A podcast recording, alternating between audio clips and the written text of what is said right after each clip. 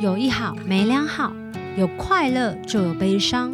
尝过百味的日子，体验人生大小事。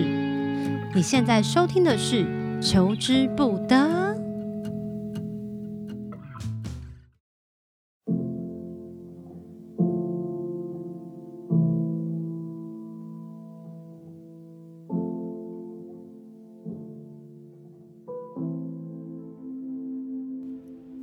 小球，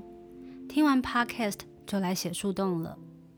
你曾经有没有因为没有好好珍惜身边的人事物而产生遗憾呢？想分享一下我自己人生当中最大的遗憾。从小因为爸妈都在工作，所以我是被爷爷奶奶带大的，导致我非常的黏奶奶。奶奶不管到哪儿，我都要当个跟屁虫。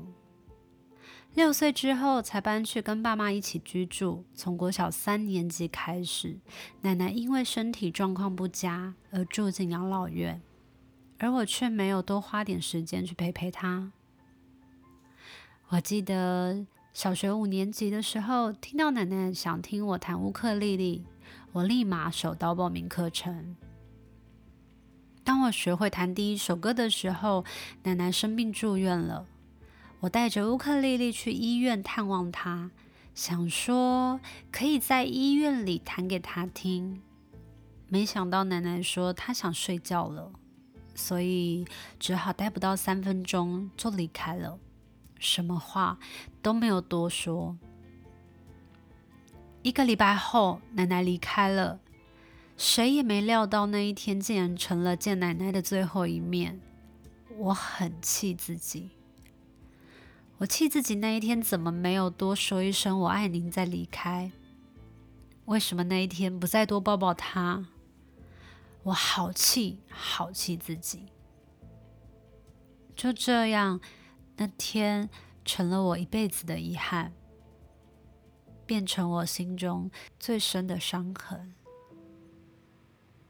这是我求之不得 Podcast 以来的第一封希望树洞回复的信件。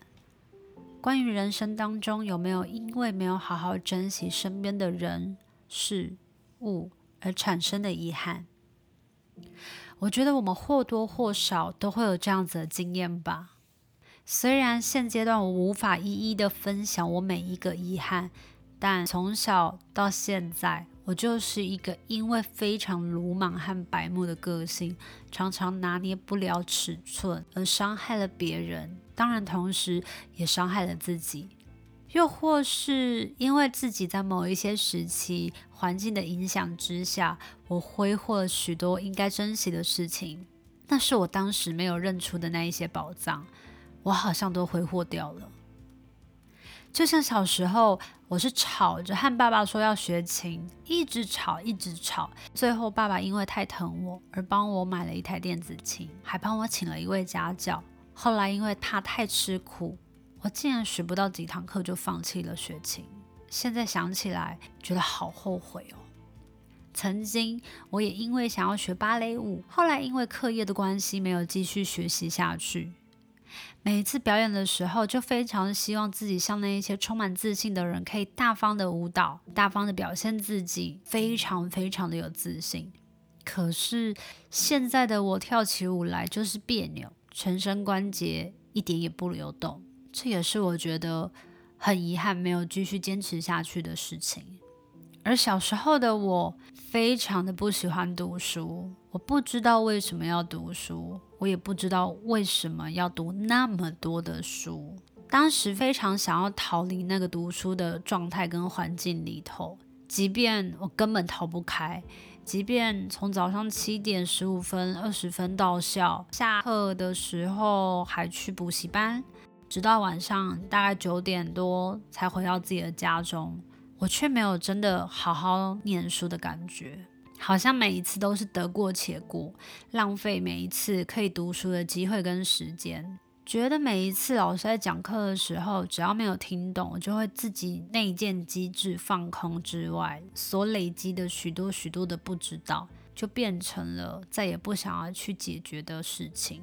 对于课业的疑问跟疑惑就越长越大，像是滚雪球一般的直到每一次大考要来临的时候，才会惊觉：天哪，我已经累积了这么多不会的事情，可是也来不及了。又或者是因为一直没有去复习课业，导致真的要考试的时候措手不及，囫囵吞枣的吞在肚子里面，等到要考试的时候就全部忘光光。从来都没有想过可以用别的方式去搞懂那些不懂的课业上的问题，就这样一混混到了毕业，才知道读书的重要性。可是最重要的基本的初阶教育，我竟然就这样子放掉了，真的很后悔。不仅如此，我曾经挥霍那些满满对我的爱，那些满满不应该只是属于我的爱，而当下是属于我的，我都没有好好珍惜。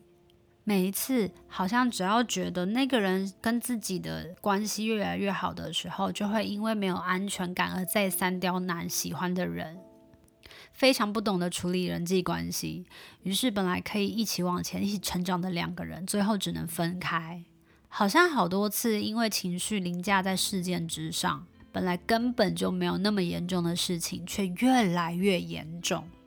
不过，就是因为发生过这些事情，让我觉得遗憾而且无法挽回的事件，我才更能调整和修正我的行为。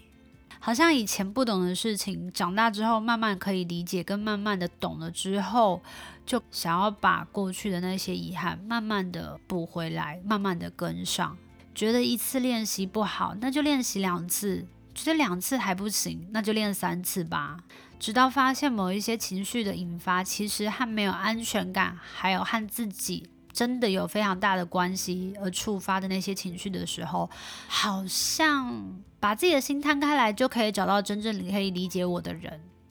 至少我是这样想的。也就是说，或许懂得如何和自己相处之后，别人也才会知道怎么和我相处跟互动吧。我觉得认真过好每一天，不要让遗憾重复发生，这件事情才是最最最重要的。即便曾经想要挽回的遗憾，已经无法挽回。就像上一集的前世今生提到的，不管你的前世多么的悲惨或辉煌，那都不重要了。把今生的自己做好、顾好、活好，比较实在。说到前世今生，我其实今天又在树洞收到了另一封信件。接下来我的口气跟状态可能会比较私人，呃，我觉得太过个人、太主观了。所以如果你觉得你怕会听到一些不舒服的状态，那你可以关掉 Podcast，因为我觉得这封信引发了我的情绪，所以我想我还应该需要和大家分享这一件事。关于前一集的前世今生的嘉宾，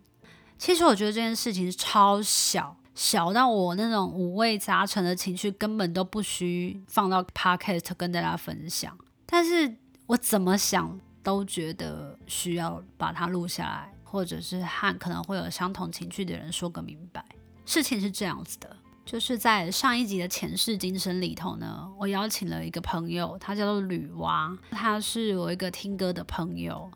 呃，如果你第一次听我的 podcast，或者是你是刚加入。就是加入我们这个大家庭，可能不太那么知道什么叫做听歌的朋友。听歌的朋友其实就是所有的歌手，或者是等等等等他们的口中的歌迷。是从我刚开始二十二岁入行之后，我就没有太使用“歌迷”这两个字。因为我觉得大家是因为听了我的歌声，才开始想要认识我跟了解我，或者是对我产生好奇，进而支持我，然后陪着我一起前进。所以我都称之听歌的朋友，因为我们的确是因为听歌而认识的朋友，不是因为工作，不是因为我的同学，不是因为上课，不是因为其他点点点的原因。因为有非常非常多的听歌的朋友，所以那一天我刚好找女娲来录音的时候，我就收到了一封信件。信件上大概的意思是，基本上大家都知道我对于工作上认识到的工作伙伴或朋友，或者是私底下自己原本的朋友，以及听歌的朋友，这三者就有一些区别跟界限的划分，或者是他产生疑惑的事情是。因为他们都站在听歌的朋友的那一块区域跟领域里头，他没有办法理解为什么有一些听歌的朋友，他可以跟我那么的靠近，可以陪着我一起完成什么事情。他觉得是不是在这个这件事情的发生的时候，其实我同时也是在宣判了，其实某一些听歌的朋友跟我一点缘分也没有，他们只能默默的付出，然后等待没有任何的回应。老实说。刚开始看到这封信的时候，有一种错愕、无奈、伤心跟难过的感觉，同时夹杂了一点点的疑惑，然后后来就越来越生气。我不知道，如果这件事情发生在你身上，会不会很生气？我也不知道，我这些情绪在真正的心理学上会不会有更专业的名词来形容这一切？比如说什么重大事件会经过几个历程啊，等等等之类的。但我觉得我越想越满脑问号，所以我就到了社群去问了加入社群的朋友。我都不知道是不是加入社群的朋友都是听歌的朋友，但是你真的会想要认识我的人，除非是我已经认识或工作上认识的，要不然就是真的就是听歌的朋友啊。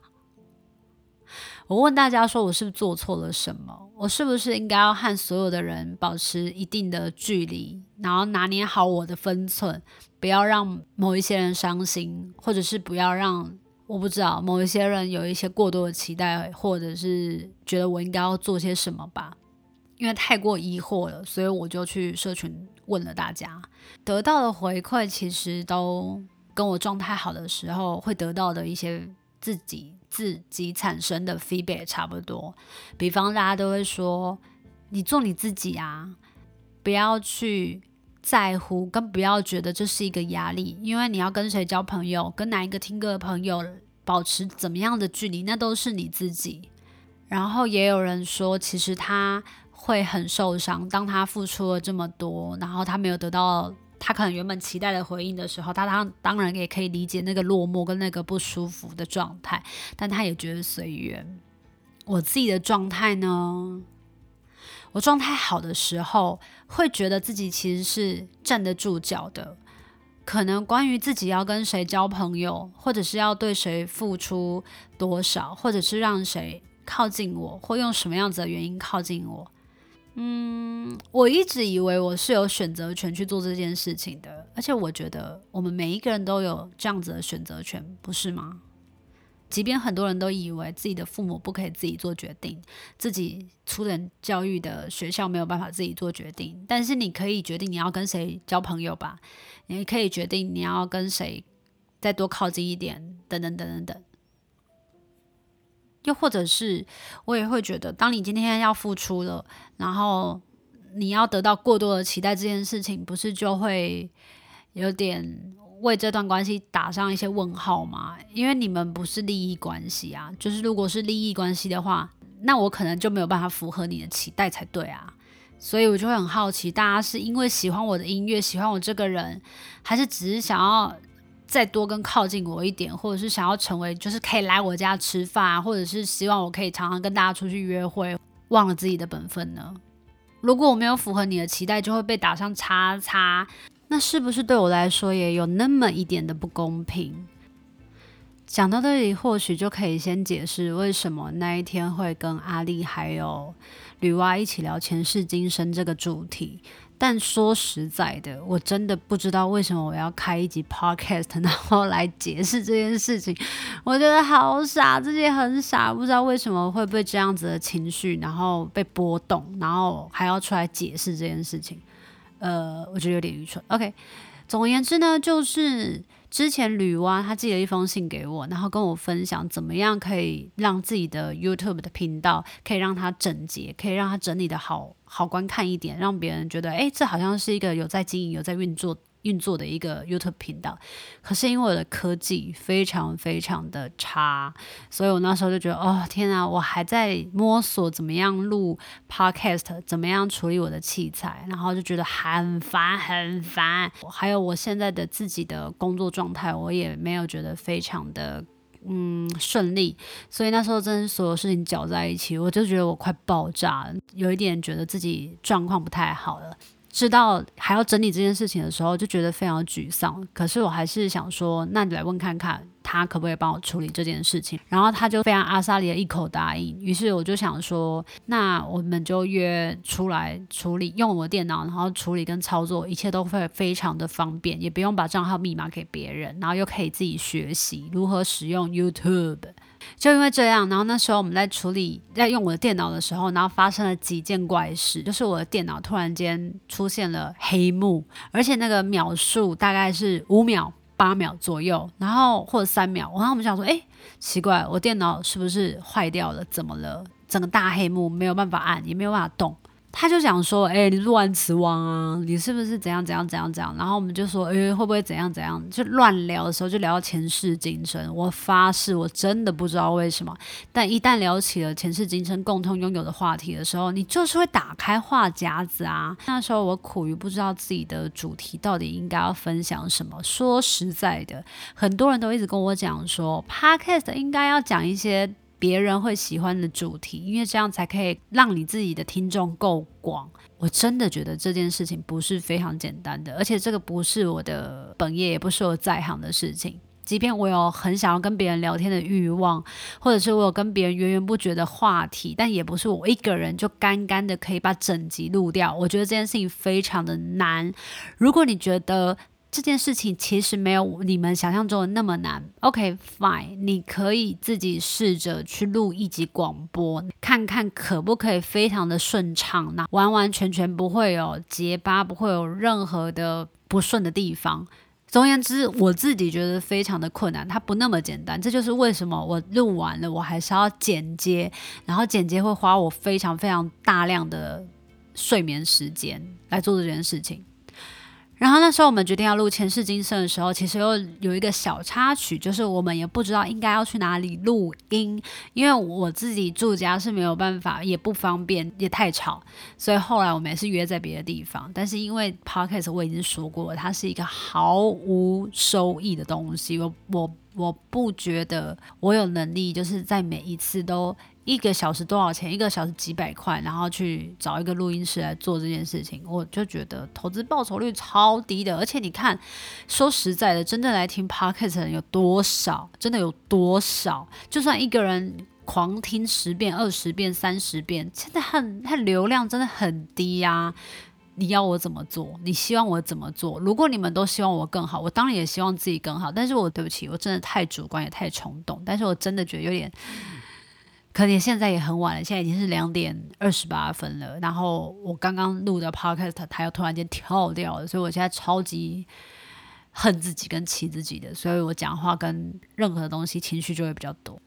所以就是在非常非常的艰困跟不顺利，跟自己都有跟自己的情绪在打架的同时，有人愿意帮你这个忙，你当然就会觉得非常的感谢，非常的感激，非常的。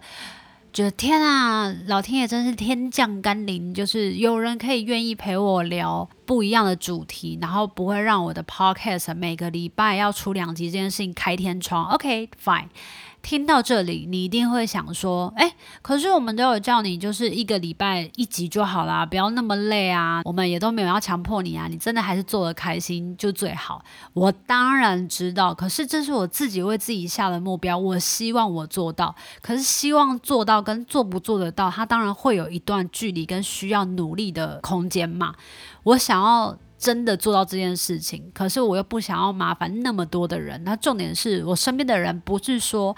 哎、你可不可以来帮我录音？大家都会答应的，而且大家时间不一定真的搭得上。很多人可能会敲碗说啊，那请阿丽多讲一些东西、啊，或者请明星妈妈什么什么的。我当然也希望大家一起来做这件事情。可是说实在的，大家都有自己的时间要进行、要跑，要有自己的工作要做。真的没有人可以跟我一样的，然后好好的投身来做这件事情。他们也没有理由跟必要性做这件事，对吧？中间我也试过了很多的方法，就是比如说跟别人线上空中的录音，但那个品质呢，到现在我还在摸索适不适合，好不好？总而言之，那一集的前世今生就我们三个人，而且我们三个人都有相同的经验，它可以拿来聊天，我也觉得非常的合理。我也没有刻意的跟所有人保持怎么样的距离跟关系，因为我觉得。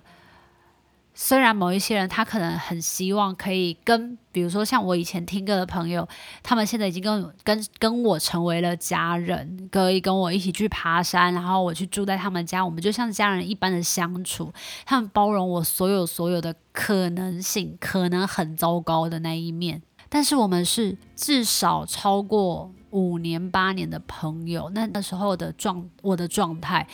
我在棉花糖唱歌，我在路边唱歌，然后我的状况跟我现在的状况，跟我遇到的环境，跟我遇到的人，包括我现在的年纪，已经到了三十六岁了。我已经我已经三十六岁了，我不可能像以前很喜欢跟朋友和在一起那个年纪的我一样了。我现在就是觉得自己还有很多的事情，很多的兴趣，很想要去钻研，很想要去研究，很想要去跟不同的领域的朋友。认识跟聊天，我瓜分了很多的时间在学我想要学的东西，所以我就没有办法再瓜分更多的时间给听歌的朋友，甚至相处，甚至当家人。老实说，每一个人可以跟自己的求学阶段的朋友变成好朋友，这件事情是很正常的。但是出了社会之后，他就是会不一样啊。就像我朋友讲的，他说。我不会再跟我第二份工作，或第三份工作，或甚至之后的工作的朋友，像是跟第一份的那一些朋友啊、一起努力，一起奋斗，一起过青涩你岁月的那一些朋友，还有拥有这么。紧密的友谊，他说这件事情是非常非常正常的，所以我也觉得有一些人他可能没有办法理解，是因为他的年纪还在，呃，需要跟朋友紧密的绑在一起，希望朋友就是关注在他的身上。可是我真的已经老了，我真的很抱歉，我已经老到需要有自己的独处的空间，我有想要做的事情，比如说我今天四五个小时，我就在家里煮我的。白粥，煮我的红酒炖牛肉，然后同时我在上我的线上课，一上就六小时过去。晚上我想要跟家人相处，所以我就回家了。这些时间是我以前都不会拿来好好运用的，也就是说，我以前这些时间要么就是去街头唱歌赚钱，我也没有办法回家，我不用回家，我不能回家，所以我我没有我有大把的时间可以挥霍。可是现在我不一样了。这就是我觉得有一些听歌的朋友会觉得不舒服跟在意的点。为什么你可以跟以前听歌的朋友当好朋友、当家人，可是现在却不行呢？难道我们出现的次数不够多吗？难道我给你的礼物不够多吗？难道我们付出的还不够吗？不是的，真的不是的。我觉得友谊这件事情，它不分你出现的次数的多寡。但是次数的多寡会让我记得你的样貌，或者是加深我们之间的关系跟印象。这件事情是任何职业或任何朋友关系里面都是非常可以轻易推敲跟合理的延伸的状态的。也不代表你送我多昂贵的东西，或者是呃送我多次数多少，我我就。一定会跟你成为非常非常要好的朋友，甚至是家人。我觉得那个完全不能拿来做比拟的。嗯，你跟你家人也是常常处在一起，但你有没有变很好吗？不是每一个人都这样吧，对吧？所以我觉得很多的关系并不是。你付出了多少，就真的会回馈多少。如果你只是为了要得到那个回馈才付出的话，那我觉得这关系本身刚开始的出发点其实就不是那么的正确，不是那么的理所当然的。应该是哦，对，我因为我付出很多，所以你应该要回报我很多。我觉得这件事情很怪，因为这是我的我喜欢的事情，我喜欢唱歌，我喜欢在舞台上演出，这是我的工作，也是我目前的经济来源。但不代表我有能力跟每一个人当。非常非常要好的朋友跟家人，即便是最以前刚开始听歌的那一群人，有很多其实也就离开了我的生命、我的故事、我的生活圈。我觉得这件事情就合理的。OK，如果你觉得这个东西还没有办法让你就是觉得舒服，让你觉得理解，让你觉得啊，OK，我有可以合理的，但是我可以直接跟你讲最简单的例子，就是如果。今天沈圣哲他没有住在板桥，我没有住在板桥，我们棉花糖暂时已经休息了，然后没有一起演出了。我们中间这段没有联络的时间，也是各自过各自的生活，你懂吗？你懂吗？就是一定会淡掉。中间他结婚生子种种的一些经历，我也只有透过 Instagram 跟 Facebook 去看他，去关心他。我没有办法像以前很长很长跟我的伙伴，就是胜者、天天、小严绑在一起，那个东西是完完全全不一样的。我知道我真的有点太过激动，但是真的希望你能理解。同时，我没有觉得你写这封信不好。我当然也知道，就是树洞这个信本来就是要让大家把情绪丢给我，但我真心的也想要跟大家分享一件事，就是我有告诉大家说，大家每一封信寄到树洞的信件，其实我都会看过。我不知道我我的好意会不会成为我自己一个压垮骆驼的最后一根稻草，但是我就会觉得，的确是受伤，一定会有。就是我，我只是好心好意，好好的想要把节目做完，然后想要达到自己的目标，就是把。二八之前五十集的 podcast 做完，可是我没有想到会延伸出，如果我今天呃邀请了一个有共同话题的听歌的朋友，甚至是如果有共同的话题，但是没有被我邀来的朋友，那他们心里面会觉得是不舒服的，是落寞的。我觉得这好像是我没有办法控制的，然后我也没有能力为你的情绪做舒缓跟解脱的地方。如果真的让你造成非常大的不舒服，我很抱歉。但我真的能力不足，然后我也没有强硬的要大家一定要百分之百的支持我。我觉得大家都是非常理智的，自己都非常的拥有选择权。这件事情是我一直跟大家分享的，所以我也没有一定要把大家绑在我的身边，我也不会刻意的说一些很暧昧的话，我也不会一副高高在上，或者让很多人可以全部的投射我。我觉得我今天没有办法红的原因，就是我没有办法成为大的基数群。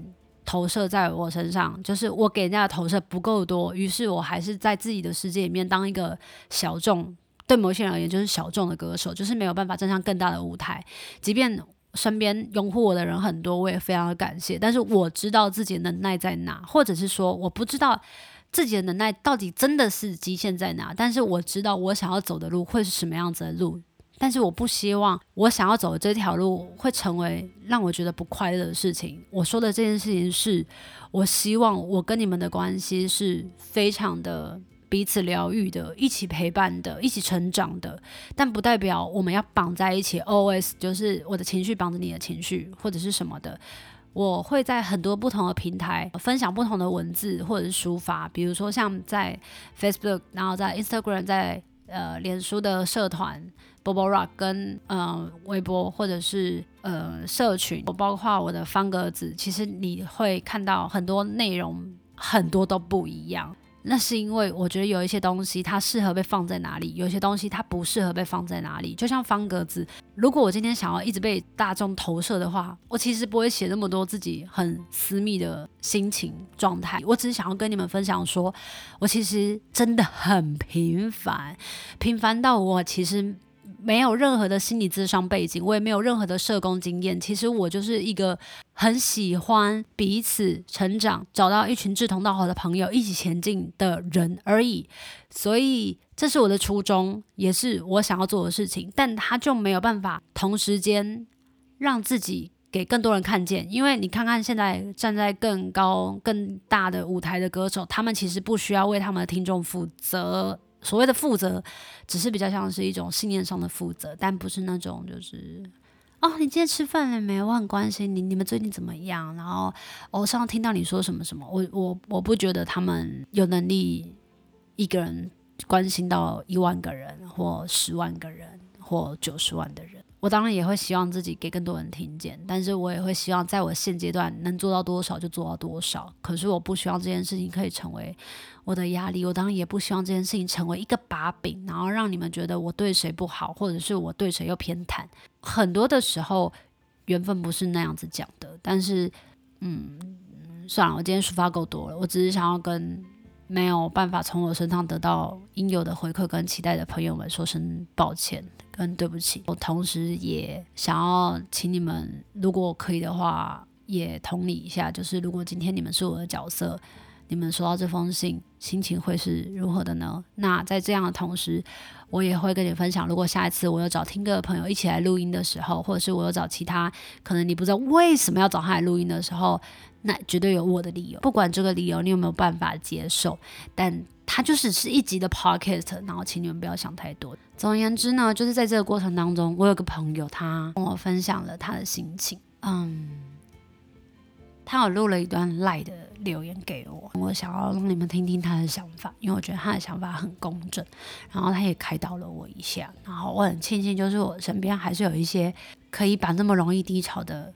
我拉回来的朋友。然后谢谢你们可以理解我的好或坏，希望在这一辈子我们都可以当成彼此的好人，好好善待彼此，因为人生其实就这么一次。总而言之，接下来我要放我朋友的留言给我，然后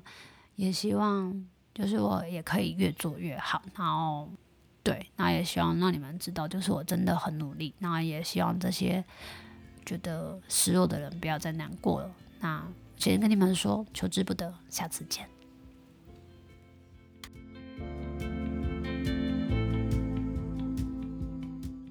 今天有一个某某人，他说你跟某些听歌的朋友的关系比较好，有些人就不能当真实的朋友。他不理解为什么，然后有的时候情绪会觉得不太平衡，很受伤。那这个问题怎么办呢？我的第一个反应是觉得说，亲近人群是你的一个特质，其实没有必要为了这件事情改变成变得比较高冷。因为像你去南方澳表演的时候，你也是会走下台跟观众互动。你对于每一个听歌的朋友，不管你是认识还是不认识的，你都不会有什么差别。我觉得你就本身就是。亲近人群的，这也是你的一个表演的形式，所以没有必要为了这件事情去做什么调整或改变。关键的地方在于说，他觉得他跟你比较熟，呃，熟识，然后另外的人也跟你熟识，那为什么别人可以，他不行？成为朋友，什么是朋友的界限？这件事情我觉得不好回答，是因为我觉得朋友的界限是非常个人意志的，他可能有一些规则，可能没有，但是都是你个人的决定，有可能是。认识了很久，所以就变成朋友，也可能是呃现实生活当中工作有往来，所以就变成朋友。那也有可能是你需要某种情感上的，像是安全感或信任感，才会自然而然变成朋友。但也有可能是他的那个特质是比较热情积极的，所以比较容易产生很多互动，然后之间产生了某种革命情感，然后就自然而然变成朋友。就是其实一个人跟一个人会变成朋友的原因有非常非常多，但我觉得重点是我跟谁变成朋友，我其实不太需要去跟第三者解释，也不太需要被第三者指导说我要跟他变成朋友，不跟你变成朋友原因是什么。就是我觉得这件事情其实不太需要去主动回应的原因，但。即使是这样，这个人或这些某某人，他的内心还是在有的时候会觉得很受伤，那怎么办呢？我觉得这个关键大概可以分成两个部分来想。第一个是我们其实在看表演的时候，并不是每一个团都会这么的亲民啊。也就是说，比如说我在看什么旺福还是苏打绿的时候，并不是每一个团都会变成现实的朋友。我们在看表演的时候。我们到底是做着重在那个表演的气氛，表演的人的作品，还是跟你去的人，还是表演者？其实每个人着重的角度都不一样，那这也没有对错。如果你的着重的关注的点主要是在表演者身上，但表演者没有办法回应你的期待的时候，这个时候你会很受伤，是很自然的，因为你关注的人就这么可能最多二十个，可是表演者。他需要回应的对象，一场可能会几百人到一千人，是不等的。所以，其实你要能够理解表演者的处境的话，你就可能会比较平复，或者是比较接受这个事实。在这整件事情上我们学习到什么，或是能够做什么事情呢？我觉得第一点是，我觉得如果这整件事情让你的情绪有非常显著的波动，或是甚至到已经感觉到非常生气的时候。应该就要表明自己的立场，这样我可以想象，如果今天是有人去私讯吴青峰的话，他应该就会骂人了，就是他会想要去界定歌迷跟他之间的关系应该是什么。我觉得有什么样的立场要表明这件事情是重要的，因为我觉得如果这样的事情都必须要被听众来指导的话，是很奇怪的事情。那第二点是，我觉得这件事情的引爆点应该还是在 Podcast 的来宾是听歌的朋友这件事情上。我不是觉得这件事情是不对或是不好的，但是我想象，如果我们能够让这整件事情对某个某些群众的伤害变小的话，还是可以去建立来宾的正当性，比如说。解释为什么这一集的来宾是他，他有什么样的特质而成为今天的来宾？比如说他可能帮刚好帮忙做了什么事情，或者是他在这个主题上有什么样的专业的部分，特别去强调去拉高他身为来宾的身份。也许他没有办法去解决每一个人内心的疑虑，至少我们针对了这个情况去做了一些反应。让可能部分的人可以理解说，他不单单只是因为是听歌的朋友而来成为来宾，而是有其他的特质而成为来宾。也许就会有百分之四十、百分之六十的人改变了他那种很受伤、不平衡的想法。这也是一个比较好的做法，就是你没有到很大改你自己的性格，但是你有去为了。某些人的意见去做一些折中的调整，那我觉得这样也不会去说反映问题的人就是问题本身，而是大家在这个状况里面互相学习成长，也是比较正向的一件事情。所以不见得要做我建议的这个调整，但是我觉得。可以做一些小小的调整，让观众呃听歌的朋友也能知道说你是在意的，而且有做一些嗯、呃、修正，然后去照顾到一些人的情绪，然后也没有去影响太多。我觉得这样也许也也是一个方式，但不见得我提供的方法就是最好的。我还是必须要讲，我觉得你在做与照顾别人的情绪上面，你其实是。有在做的，比如说像你在念感谢名单的时候，也会全部都念到，或者是你在表演的时候，也不会只顾前面的人，也会前中后都会顾到，或者是左右也会都顾到。所以我觉得你本身是会去照顾很多人的这样的一个个性。所以其实他们可能会发生这样的问题，可能是出自于太在意了。所以这个问题，我觉得比较不是你的问题。但是你可以试图从比较实际的例子上面去想想看，有什么环节是你可以做调整的。也许他们的情绪在某些时刻就比较不会受到太多的影响，但是。在有些原则上面，就是要坚持。比如说，像我觉得该跟谁做朋友这件事情，就不应该去让另外一个人来指导你，这是比较重要的事。